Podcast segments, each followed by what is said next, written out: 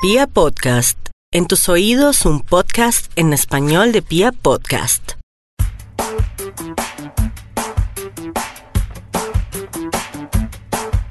Hola, hola, ¿cómo están? Bienvenidos a una nueva misión de Psicólogas SOS. Mi nombre es Viviana López. Y mi nombre es Paola Rebellón. Y en el SOS del día de hoy les vamos a traer un tema muy taquillero que ha tenido bastante auge en nuestras redes y creo que es una necesidad hablar acerca de la dependencia emocional. Últimamente con todo este tema de, del auge de ve por aquello que te, que te hace feliz, libérate de las personas tóxicas, eh, ve por eso que para ti es importante, ve tras tus sueños. Muchas personas se han visto motivadas por seguir en esa corriente, sin embargo, hay algo que no les permite y eso nos lo han hecho saber a través de nuestras redes. Sí, es que es muy común que nosotros entendamos el amor desde una postura negativa. Incluso el amor no lo han vendido siempre como eso que necesitamos, pero no como el amor universal, como ese desde yo me amo y luego amo a los otros, sino desde la necesidad, desde la carencia. Y cuando vemos el amor desde esa postura de la dependencia, es muy común que estemos en un sufrimiento permanente. Lo que tú decías, es como estar en un, en un camino que yo quiero esto, quiero estar libre, quiero estar tranquilo, quiero sentir amor, un amor con paz, un amor relajado. Y es todo el tiempo estar pensando como, no, esa persona no me quiere o por qué no la tengo conmigo. Entonces es un batallar constante que se convierte en un ciclo. Exacto. Y adicionalmente también es el tema de que no solo nos vendieron el amor desde la carencia, sino también nos lo vendieron en el tema de como propiedad, como en lo que a mí me pertenece y por ende no lo quiero soltar y no lo quiero perder, porque eso es mío y no es de nadie más. Entonces, ahí tenemos dos conflictos en los cuales nos encontramos día a día, como necesito amar, pero adicional, eso que me ama o ese ser que me ama me pertenece. Y en esa conexión nos movemos quizás a la infelicidad. Claro, y también está todo el tema de tener una, una creencia de que nos da miedo que nos abandonen. Entonces es como, yo quiero esta persona conmigo a toda costa y si me abandona, yo no puedo vivir sin esa persona. Entonces está ahí todo el tema de las creencias que se tienen respecto al amor. Entonces sin, sin el otro yo no puedo vivir. Si tú no estás conmigo, ya no hay nada. Y hay canciones que hablan de eso. Eso estaba pensando en este momento, precisamente. O sea, no solamente fue como la crianza en temas de eh, yo te amo, tú eres mío, mi vida, mi amor, que tienen ese lenguaje, tiene una connotación que trasciende lo abstracto y se va casi a lo literal, sino eso, que estamos escuchando constantemente. Estamos escuchando constantemente canciones que hablan de posesión, de necesidad, de no puedo si tú no estás, sin ti yo no soy nada, si tú me dejas yo me muero. Entonces es como, no soy quien soy si no tengo a alguien. Y ahí es el tema de la nulidad. Y no solamente con el tema de las relaciones a nivel amoroso, sino también la dependencia emocional de mi entorno como tal. Hay gente que no puede vivir y no puede tomar una decisión si no consulta con un amigo. Entonces ahí también vemos un poco el juego de la dependencia emocional, que necesitamos constantemente a alguien que nos valide. No, y ahí viene algo muy importante y creo que aquí quiero que todos se pongan súper atentos y tiene que ver cómo nos también nos educaron y nos criaron. Y es el aspecto de yo debo hacer cosas para recibir algo. Entonces, el niño se porta bien para poder recibir algo. El adulto debe hacer algo para que reciba algo en retribución. Entonces terminamos cayendo en un ciclo de un comportamiento casi de tipo complacencia. O sea, debo complacer a todos para que todos me quieran, para que todos me acepten. Entonces aquí es como hacer un alto en estos momentos y repensarnos de qué estoy haciendo por la validación o la aceptación del otro. O si realmente lo estoy haciendo porque para mí es importante hacerlo. Claro, y ahorita más adelante les vamos a hablar un poquito de las claves o esos tipsitos que debemos tener en cuenta para empezar a practicar en el día a día para no caer en el tema de la dependencia emocional. Y finalmente, esto es algo normal, o sea, eso es algo que está inmerso incluso en nuestra sociedad, o sea, tampoco vean que el que tiene dependencia emocional, mejor dicho, es como alguien que está allá, no, a todos en cualquier momento de la vida nos puede pasar que caemos en estas dinámicas. Lo importante que es darme cuenta y empezar a trabajarlo. Eso es una cosa que se trabaja día a día, que debe ser constante, porque finalmente a veces es difícil estar solos, o sea, y con una sociedad que nos vende el que tienes que tener más seguidores, el que tienes que tener, entre más conexiones tengas, más eres, pero no conexiones reales, sino tal vez unas conexiones que van desde el buscar la aprobación todo el tiempo y que me vean grande, que me vean como importante, entonces de construir un poco eh, todo ese tipo de dinámicas. Sí, ahí es importante hacer eh, la distinción de que si bien, como tú mencionas, Vivi, no está mal, eh, el, el, sentir la validación, el sentir la aprobación de los otros, también es hacer el paralelo de que yo como persona y como individuo necesito un complemento, necesito estar eh, de alguna u otra manera ligada a ambas, o sea, ser flexible en ese sentido has tocado un tema bien importante, eso de la flexibilidad cognitiva, que creo que es una cosa que hay que irla trabajando. ¿A qué se refiere la flexibilidad cognitiva? Esa capacidad que tenemos los seres humanos de acomodarnos a las diferentes situaciones y generar estrategias de acuerdo al entorno que es cambiante. Entonces, es entrenar un poco en todo, en todas estas dinámicas para que el, tomar decisiones solo, el que yo no busque la aprobación de los demás sea algo, eh, digamos, del día a día y que no me cueste trabajo. Sí, lo que tú mencionas es muy importante y es algo que creo que nos da luz y es el aspecto de que básicamente es una habilidad y las habilidades se, adquieren, se adquieren con la práctica. Entre más practique, pues más, más habilidoso voy a poder ser. Digamos que mm, ya nacimos en una sociedad, no es algo que podamos cambiar. Hay cosas que salen de nuestro control, que son inmodificables, pero que en medio de toda esa eh, situación o en medio de ese contexto, hay muchas cosas que se pueden hacer y que se pueden mejorar todas las personas hemos vivido situaciones en las cuales nos hemos visto eh, en esa encrucijada, en ese eh, de no querer tomar la decisión, incluso no hacerlo. Y no hacerlo es elegir no hacerlo. Y eso implica unas consecuencias. Entonces, eh, la práctica nos va a permitir entrar en contacto con aquellas consecuencias que estamos dispuestos a asumir y que de alguna u otra forma nos brindan eh, eso que llamamos salud mental. Claro, y ahí ya entramos directamente a las claves o los tips que les tenemos. Y precisamente uno de esos tips, el primer tip, es liberar un poco la necesidad de control, que tiene que ver con la flexibilidad cognitiva. Entonces nosotros los seres humanos queremos todo el tiempo eh, tener todo bajo control y eso es algo que es imposible. E incluso queremos tener a la, a la persona que queremos bajo nuestro control y entra un poco el tema de la dependencia y de los celos.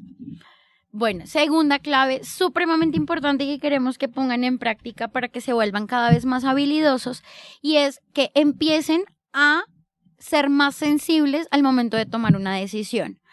No existen decisiones buenas o decisiones malas, simplemente son decisiones, lo cual ¿a qué conlleva? A que existan consecuencias. ¿Qué estás dispuesto a asumir con esa elección? Tanto a corto como a mediano y largo plazo. Eso es supremamente importante. Y como complementario a este segundo tip de la toma de decisiones es empezar a tomar decisiones solos. Es un ejercicio que hay que empezar a hacer en el día a día. Si yo me doy cuenta que a veces a mí me cuesta trabajo, como eh, cuando tengo un problema, siempre, no sé, llamo a mi mamá, eh, ve mamá, quería consultarte para que me des un consejo acerca de esto, o incluso hay personas que no pueden ni siquiera tomar la decisión de ponerse la ropa del día porque tengo que estar llamando a mi amigo, tengo que estar llamando a alguien. Entonces empezar a ver en, el, en mi día a día o en lo cotidiano qué decisiones yo no estoy pudiendo tomar y empezar a tomarlas. Por ejemplo, hoy no le voy a preguntar a mi amiga qué ropa ponerme, sino hoy me voy a poner la ropa que se me vibró. Voy a coger mi closet y voy a empezar, bueno, esto me combina, esto lo puedo hacer y ya. Y con esas acciones pequeñitas ya empezamos a tomar decisiones solos mucho más grandes. Entonces ya no sé si en algún momento de la vida eh, necesito decidir si me voy de viaje o si tomo el trabajo que que me está brindando más, digamos que más capacidad económica, pues lo voy a poder hacer. Pero esto se entrena, o sea, finalmente es un trabajo que hay que realizar día a día y empezar por esas cositas pequeñitas. Y eh, digamos que fortalecer mucho mi intuición, ¿sí? Como ese, esa vocecita interna que uno tiene que le va Ese a permitir. pálpito. Sí, ese pálpito, esa vocecita interna, fortalecerla mucho. Entonces, en el día a día, a ver, bueno, hoy, ¿qué, ¿cómo me siento? ¿Qué me está pasando? Bueno, quiero tomar esta decisión, pero siento la necesidad de consultarlo con alguien. Listo. Lo identifico, lo dejo fluir y me doy poder a mí mismo. Entonces, entonces, incluso eso uno lo puede hacer con escritura. ¿Qué es lo que primero que se me viene a la mente cuando quiero tomar esta decisión? Y escribo. Y ahí me doy cuenta que eso es lo que yo quiero tomar. Pero a veces, nosotros, ¿qué es lo que hacemos? Nuestra voz interior nos dice una cosa y le preguntamos a Pepito y Pepito nos dice otra. Entonces uno dice, no, es que él tenía razón. Y luego yo me doy cuenta que yo tenía razón. Sí.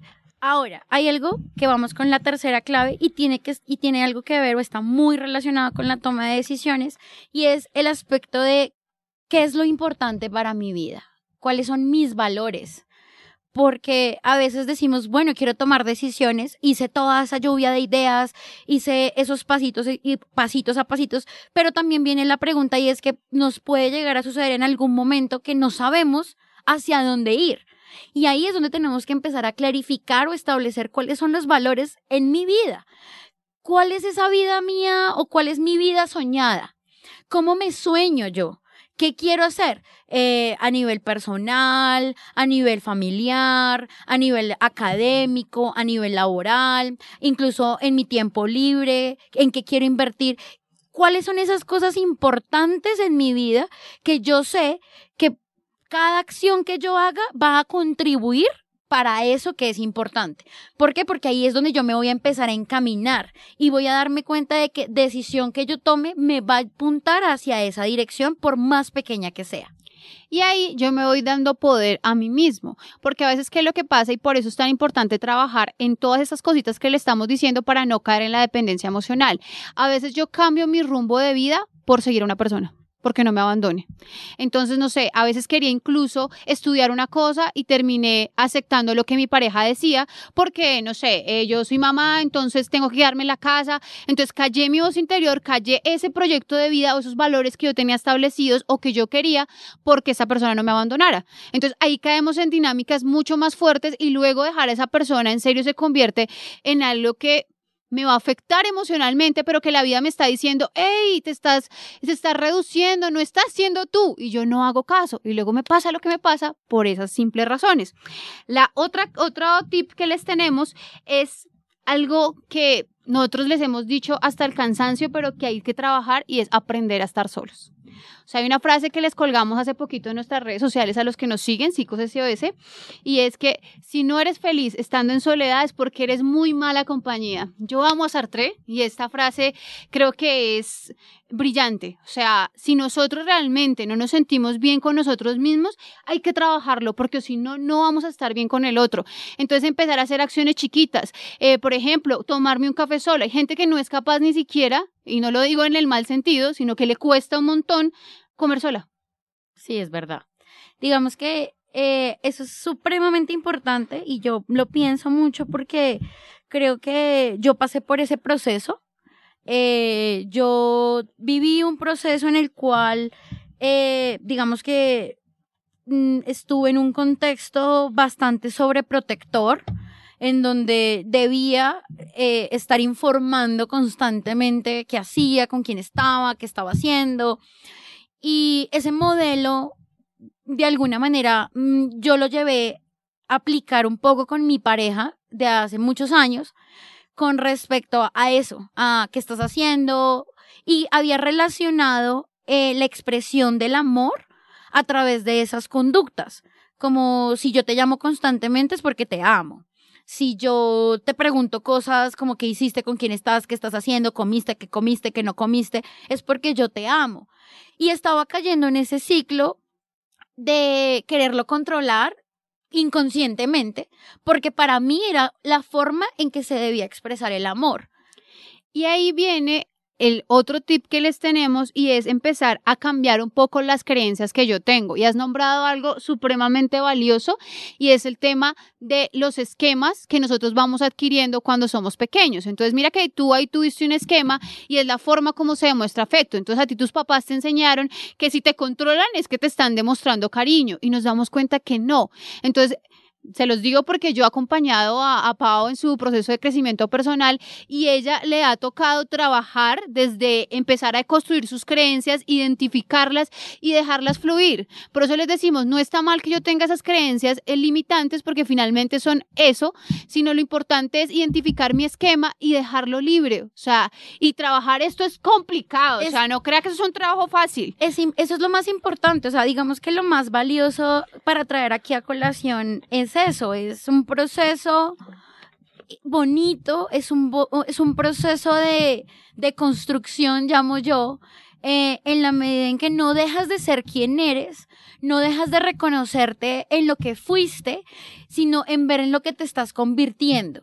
Y aquí es como algo muy parecido a la metamorfosis de Kant eh, en cuanto al tema de, eh, de Kafka, perdón, estoy hablando de otras cosas, ya, me enredé, la metamorfosis de Kafka, y es el tema de eso, de cómo yo misma me puedo ver desde varias perspectivas y, y, y empezar a fortalecerme con base en ello. Entonces, la, el valor agregado que tiene el empezar a entrar en contacto contigo mismo eh, facilita el que te sientas cómodo con, el que te sientas cómodo incluso con las decisiones que tomas, el que te sientas a gusto con la vida que llevas y con las personas que te rodean.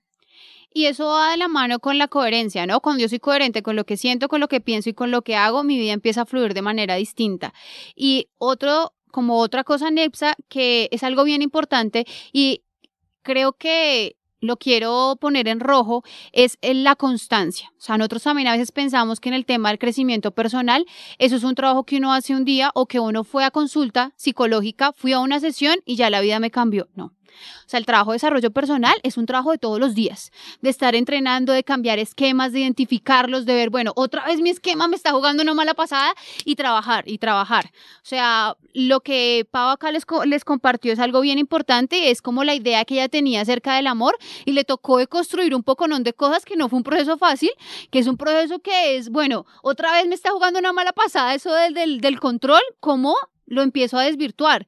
Entonces, eso no es una cosa de un solo día, sino es un trabajo y que no nos sintamos mal, ¿no? Porque a veces también, y nos lo digo mucho por... palo, nos Exacto. mucho.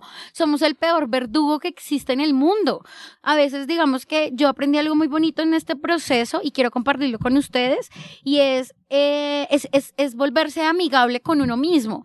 Yo en este proceso de construcción, incluso como decía Viviana, la constancia es algo que me acompaña día a día porque yo soy mamá y no quiero caer en esos esquemas eh, replicando comportamientos en mi hijo porque eh, tienen un costo elevado a nivel emocional.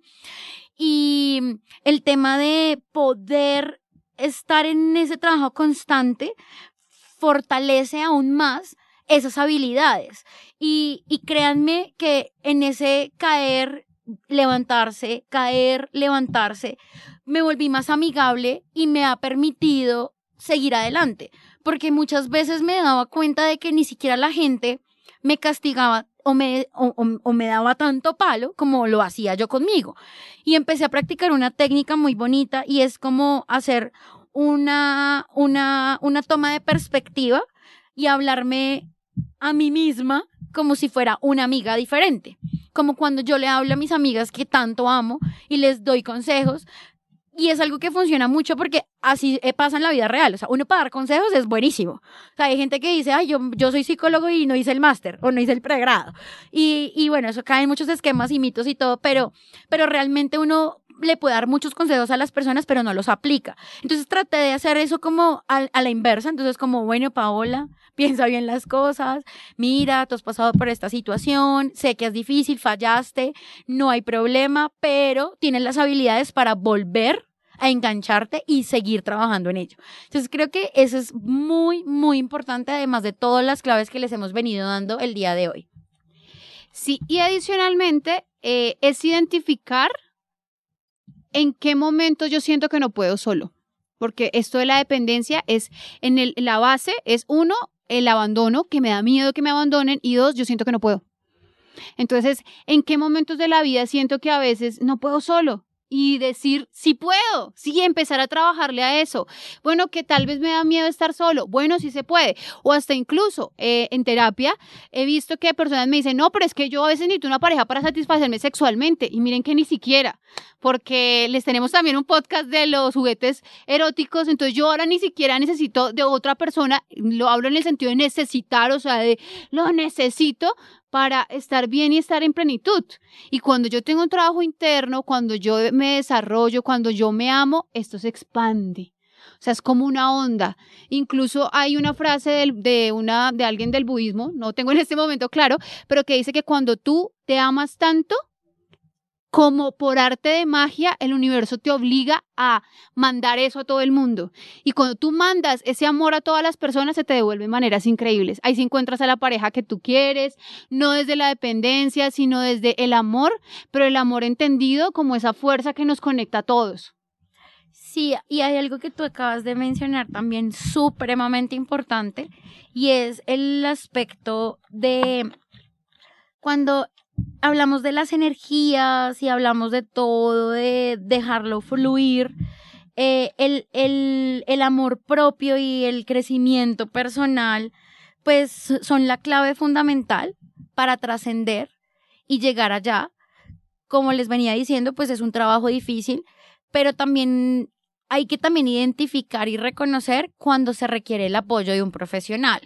Y claro, tú puedes estar muy empoderada o empoderado en querer llevar a cabo el cambio, pero también hay que ser lo suficientemente sensibles a, a tener la capacidad de decir no puedo solo y necesito ayuda profesional.